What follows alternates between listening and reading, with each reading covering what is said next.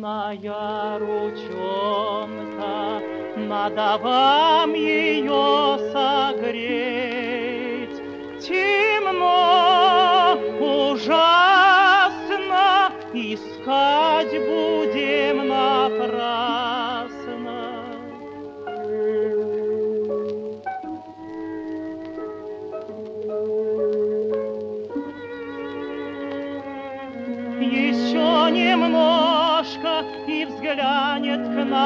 Aku.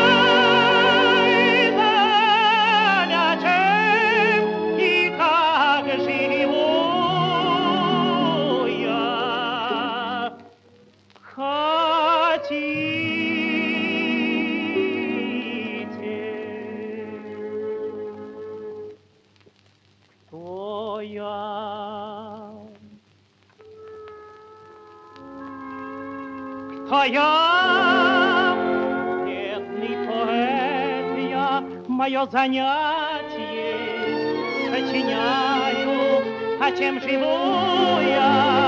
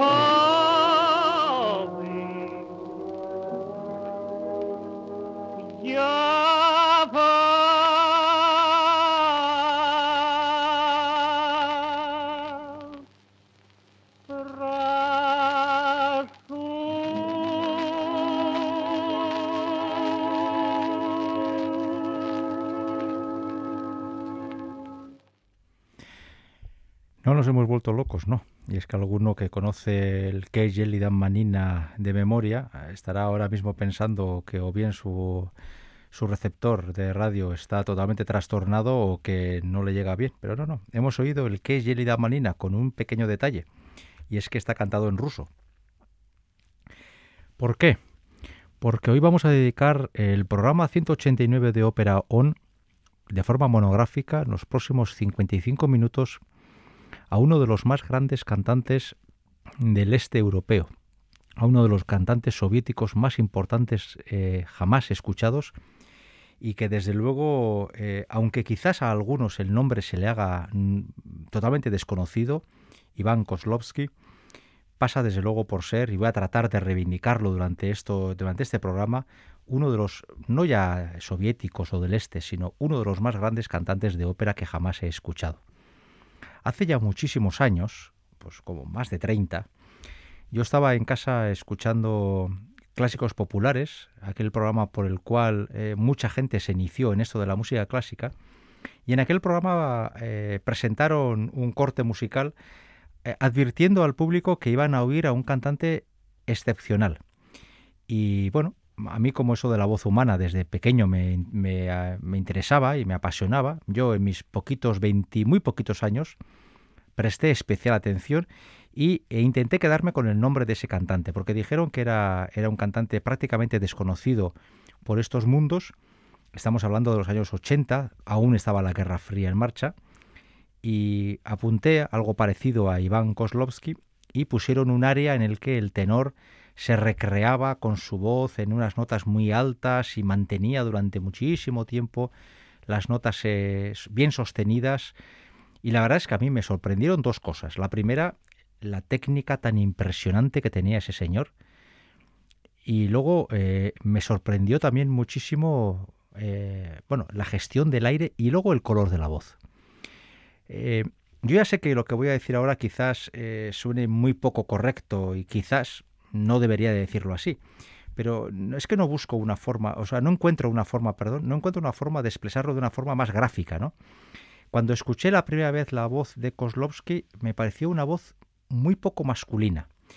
Dicho esto así, insisto, e, es, quizás es incorrecto porque lo masculino puede ser, tiene, puede tener múltiples eh, facetas y, y múltiples formas de manifestarse. Pero acostumbrados a las voces mediterráneas y a las voces alemanas con una densidad vocal muy importante, de repente aparecía la voz de Kozlovsky con una blancura y con una pureza tan nítidas que te sorprendía. Luego con el tiempo aprendí que Kozlovsky no era una excepción. Por ejemplo, eh, en el repertorio italiano hemos tenido cantantes, y tengo en mente ahora a Tito Esquipa, que quizás eh, por arriba era bastante más justito, pero que también tenía una voz eh, que a primeras te sorprendía por su blancura, por su transparencia. Y, empezábamos a romper, y yo el primero, ¿eh? en mis muchísimas limitaciones, empezaba a romper esa idea prefijada de que los tenores tenían que tener una voz eh, densa, una voz grande, y que voz buena era sinónimo de voz grande. ¿no? Y poco a poco, entonces en mi ignorancia, un poquito más grande de la que tengo ahora quizás, en esto de la música, pues poco a poco con Skipa, con Kozlovsky y con otros cantantes fui aprendiendo que la belleza de una voz tiene muy poquito que ver con el timbre y mucho más que ver con la técnica. Así hay cantantes con una voz bastante desagradable, pero que son capaces de cantar extremadamente bien porque tiene una técnica depurada, y luego hay cantantes con una voz objetivamente bellísima de timbre, pero que como no tienen técnica, pues se la destrozan en tres días. Para mí fue un descubrimiento Iván Kozlovsky, y en este repaso que hacemos casi mensual de grandes cantantes de la historia, he pensado que había que romper esa costumbre de traer o italianos o alemanes y traer un repertorio que por aquí se oye poco eh, y a cantantes que aquí en Occidente han sido pues ninguneados por circunstancias culturales, políticas, sociales, que trataremos de desarrollar siquiera sucintamente en este programa. Por eso hemos escuchado que Yelida Manina en ruso, porque los años 50 y 60, cuando la guerra fría entre el mundo soviético y el mundo occidental estaba en gran auge, eh, eh, en el mundo soviético las óperas italianas, francesas o alemanas se cantaban en ruso. Esto no era una cuestión exclusiva del mundo soviético. Eh, luego hablaremos de cómo también en otros teatros occidentales hay costumbre de traducir las óperas y eso se, ha hecho hasta hace muy poco e incluso aún hoy en día hay teatros donde se traducen todas las óperas, por aberrante que nos pueda parecer en pleno siglo XXI. Pero como lo más importante sigue siendo la voz de Iván Kozlovsky y, como yo creo que vamos a tener oportunidad de verle, a, o, más que verle, de escucharle a Kozlovsky haciendo virguerías con su voz, vamos a escuchar un fragmento del área de presentación de, la, de Almaviva del Barbero de Sevilla de Rossini, también cantado en ruso. Y vamos a observar primero cómo esa voz aparentemente pequeña y de escasa densidad, Kozlovsky la mueve en las notas agudas con una facilidad pasmosa, qué fácil hace toda eh, la coloratura, las agilidades vocales, y también qué libertades se tomaba el señor Kozlovsky cuando era una estrella para cantar no la partitura, sino lo que él consideraba que era conveniente cantar, cosas que hacían los divos. El eco ridente del acto primero del Barbero de Sevilla de Rossini.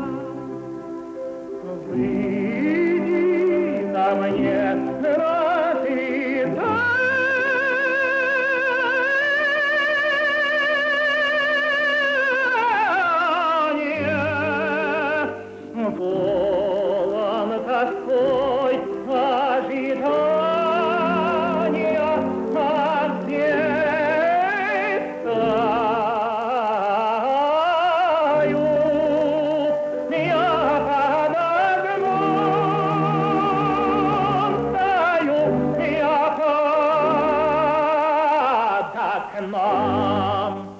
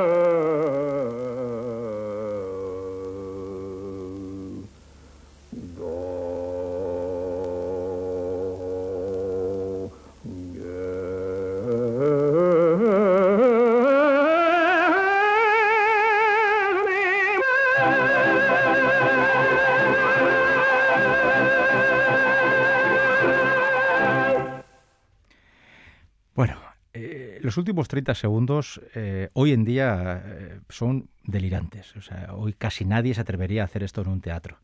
Es un alarde vocal absoluto porque el señor Kozlovsky se sube hasta el al extremo agudo y luego provoca una escala que por supuesto no está en la partitura hasta las notas de un bajo profundo con un color de voz curioso para luego volver a subir como diciendo, bueno, esto es lo que yo puedo hacer y lo hago porque me da la gana. Evidentemente, el, compositor pasa a un segundo plano. Pero eh, como alarde técnico es eh, realmente impresionante y desde luego es mucho más audible, es mucho más eh, agradable escuchar al Kozlovsky tenor que no a ese simulacro de barítono bajo que hacía este final. Pero eso son cosas de los divos. Hoy se hacen también, hay divismo también, y se hacen cosas, mm, digamos, fuera de partitura, pero de una forma más comedida.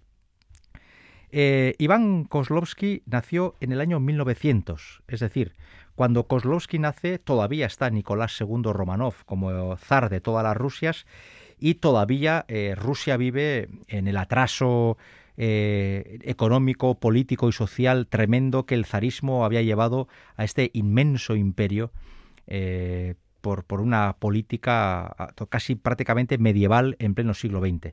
Es decir, nace en el último año del siglo XIX y morirá ya muy mayor en 1993 eh, cuando la Unión Soviética ya había desaparecido. Es decir, Iván Kozlovsky nace en el Imperio ruso, toda su vida la realiza prácticamente artística, desde luego, en la Unión Soviética y al final de su vida eh, él fallece en la Rusia que hoy conocemos. Por lo tanto, creo que lo más lógico es decir que eh, Iván Kozlovsky fue un tenor soviético. De hecho, él, nacer lo que es nacer, nació en Ucrania, en tierras que hoy son de Ucrania.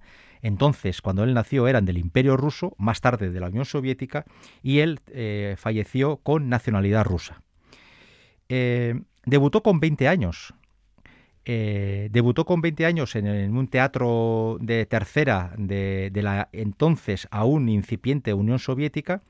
Él vivió eh, el alzamiento bolchevique y la revolución del año 17, pues en plena juventud, y cuando se alistó en el Ejército Rojo, pues estuvo sobre todo haciendo lo que él sabía, que era cantar, y estuvo cantando canciones folclóricas y militares por diferentes eh, lugares, intentando animar a los soldados del Ejército Rojo. Ya pueden saber quizás que una vez termina la, la, o sea, produce la revolución bolchevique del 17, comenzará la llamada guerra civil entre rojos, entre los rojos, el ejército rojo y los blancos o zaristas, que eh, colocará a, la Rusia de entonces, a la Rusia bolchevique, al borde del precipicio después de tres guerras, de, perdón, de tres años de una guerra tremendamente cruel, en la que Kozlovsky, más que de militar, lo que hará será ser eh, animador de soldados del Ejército Rojo. Y luego más tarde, ya una vez instaurada la Unión Soviética y tras el fallecimiento de Lenin y el acceso de Stalin al poder, eh, Iván Kozlovsky ya desarrollará su carrera eh, de forma íntegra en la Unión Soviética y en países del este europeo, alcanzando una notoriedad absoluta. De hecho, se dice que en gran parte sus privilegios o su, su, fama exacerbada venía, en cierta forma, porque era el tenor favorito de Joseph Stalin. En cualquier caso, eh, más allá de que lo fuera o no, cosa que a mí no me, no me preocupa gran cosa, aquí lo importante es saber que tenía argumentos técnicos más que suficientes para ser considerado un grandísimo tenor. Vamos a escucharle en otro papel muy de Kozlovsky, el Werther de Massenet. Eh, y vamos a escucharle la vena romántica. Hasta ahora, en el que Yelida Manina nos dejaba entrever algo, pero a mí me parece que este aria, el famosísimo Pourquoi me rebellé eh, que va a cantar Kozlowski en francés, por cierto, nos permite descubrir las capacidades de un tenor para ver primero la, la gestión que hace ese tenor de las emociones.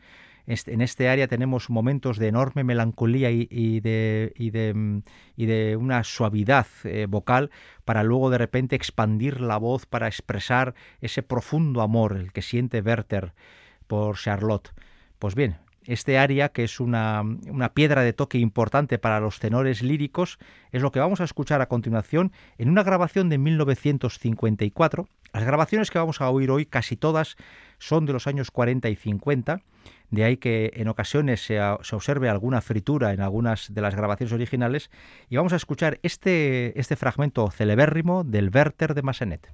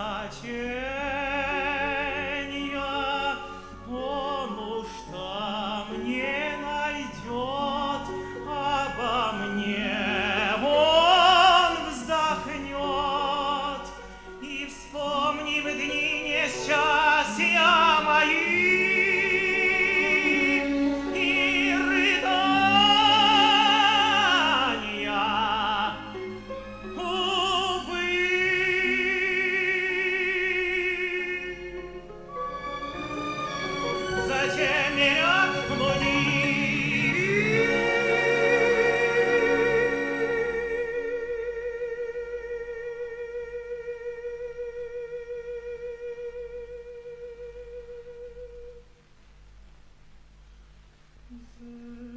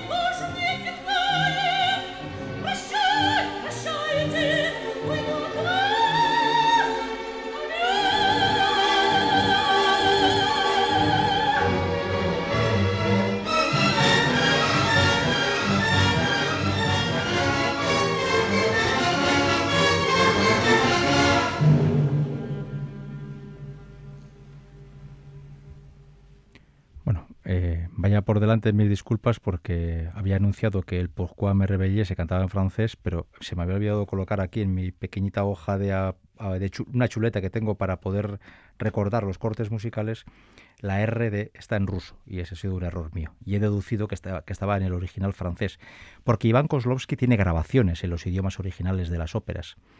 Hablando de las traducciones, quiero decir que incluso aunque hoy en día ya apenas se hace esto, Todavía existe, por ejemplo, la English National Opera en Londres, donde en ese teatro, en el Teatro Coliseum, que está al lado de Trafalgar Square, todas, todas las óperas que se hacen en ese teatro se hacen en inglés.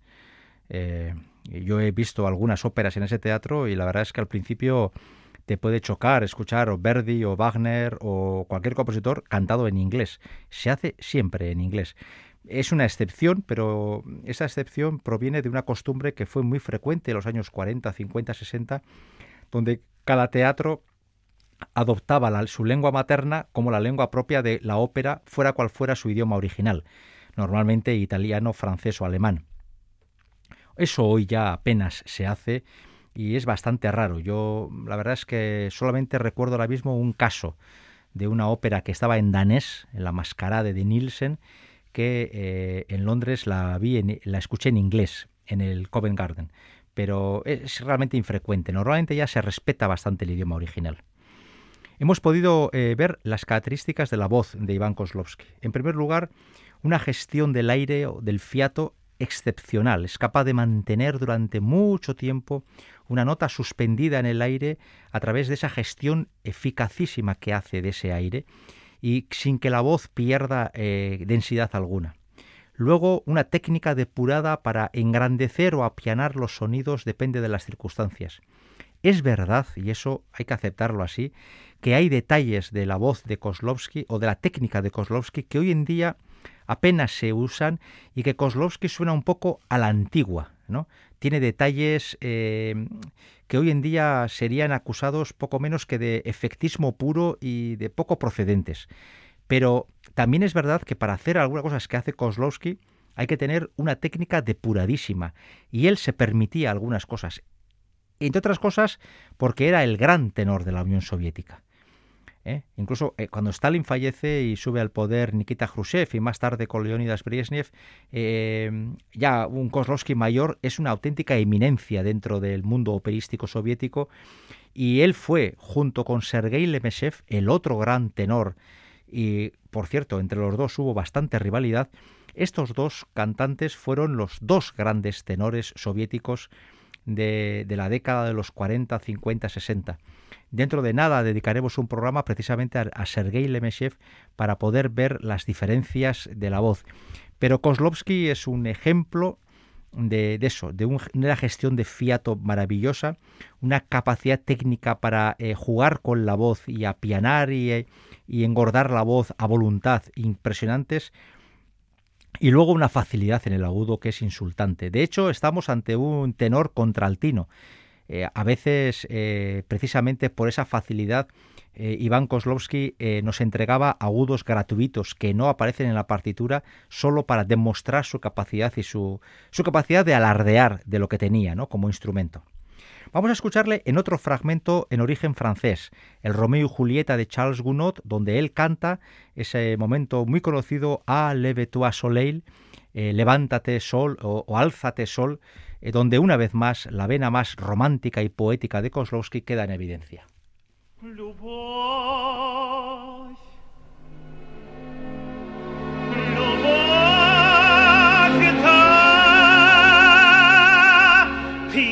одна наполняешь мне сердце.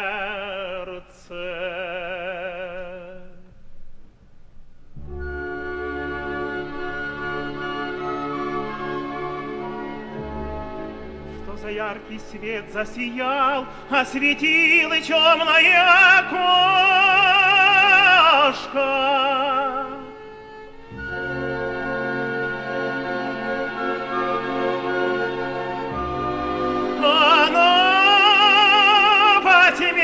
Ночной блистает здесь красой.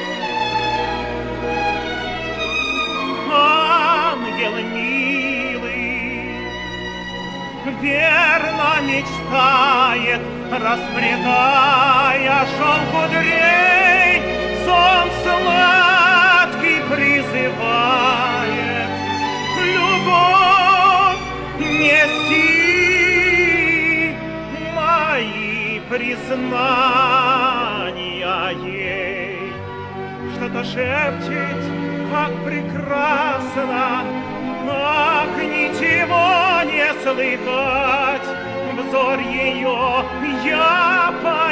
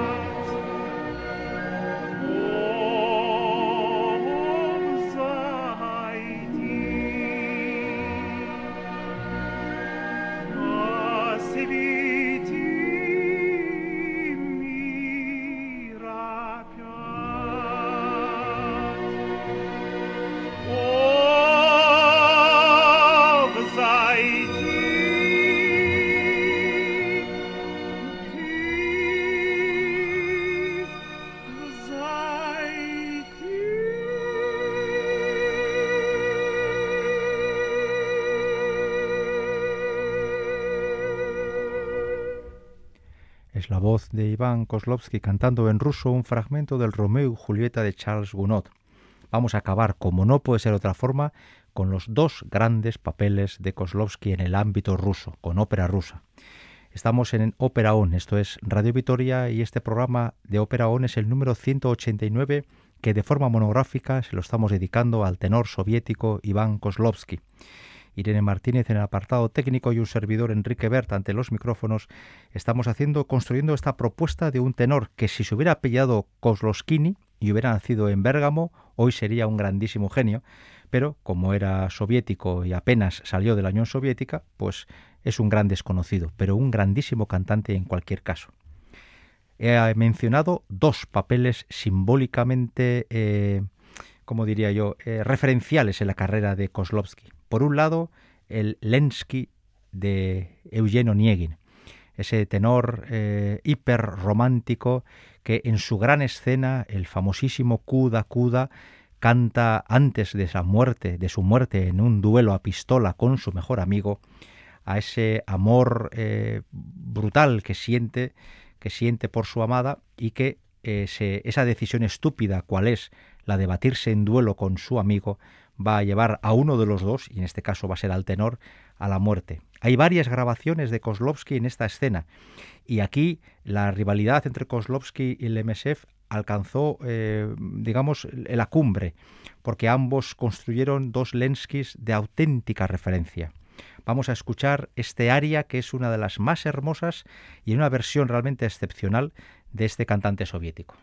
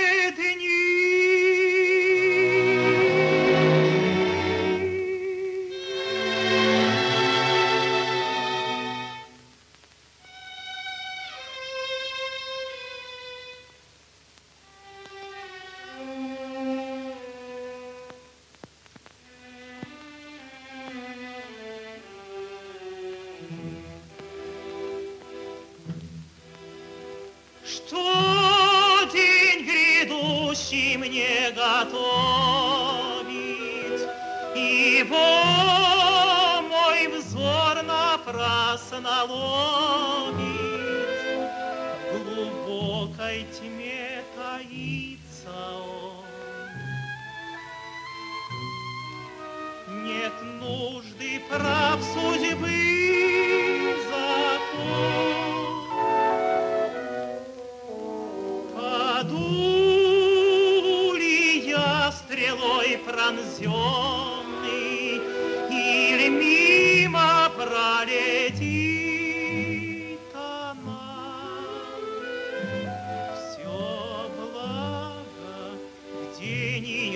Весна приходит час определен.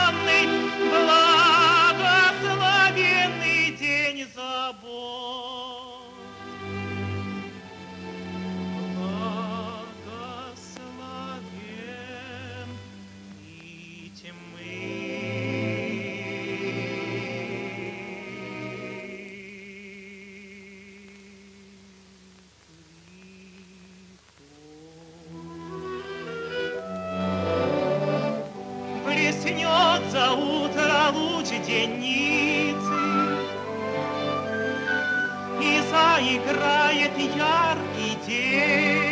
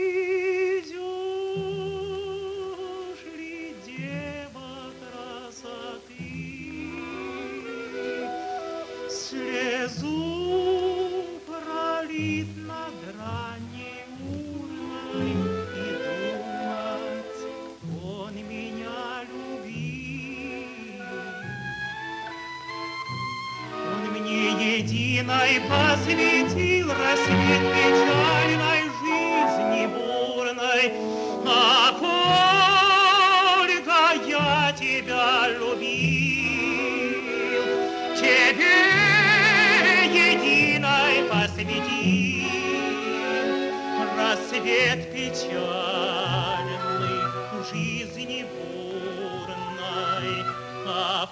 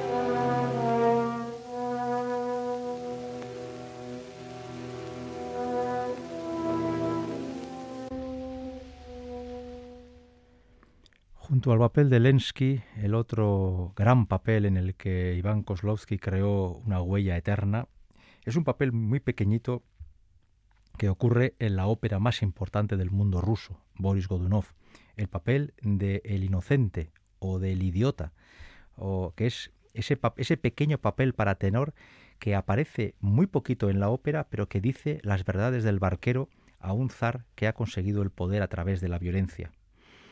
Eh, se retiró en 1956 de los escenarios, con 56 años, nació casi con el siglo. Sin embargo, llegó a cantar este papel con 83 años en el Bolshoi de Moscú, cuando le hicieron un homenaje a él y a Mark Reisen, otro cantante célebre del que algún día hablaremos mucho en este programa. Por eso quiero terminar el programa de hoy con la escena del Eurodivi, la escena de El Inocente en Boris Godunov, cuando ese pers- personaje se le aparece al zar, al zar del poder absoluto, y le dice eh, lo que nadie se atreve a decirle, has conseguido el poder matando a tus contrarios. Y el zar, que queda totalmente eh, impactado por la sinceridad de ese pequeño, socialmente hablando, pequeño personaje, es incapaz de castigarle, a pesar de que algunos tratan de matarlo en ese mismo momento. Eh, el papel es pequeño, pero no hay papeles pequeños, sino hay grandes artistas y lo que hace Kozlovsky con este pequeño papel es puro arte. Hay una película que se puede ver en las redes sociales sin problemas. Uno pone Boris Godunov, eh, Pigorov o Pirogov eh, o, o Kozlovsky y se puede ver el Boris completo y la cada aparición de Kozlovsky es pura magia. Vamos a escuchar para cerrar este programa toda la escena del Eurodivi con el Boris Godunov de un grandísimo bajo, Alexander Pigorov, un grandísimo cantante, del que también algún día hablaremos. Hay demasiados cantantes para hablar eh, aquí en Ópera On. Y solamente espero haberles siquiera eh, picado un poquito para que se preocupen de indagar sobre el arte y la técnica y la enorme capacidad de canto que tenía el más grande o uno de los más grandes cantantes soviéticos de la historia, Iván Kozlovsky. En la confianza de haberlo conseguido, hasta la semana que viene.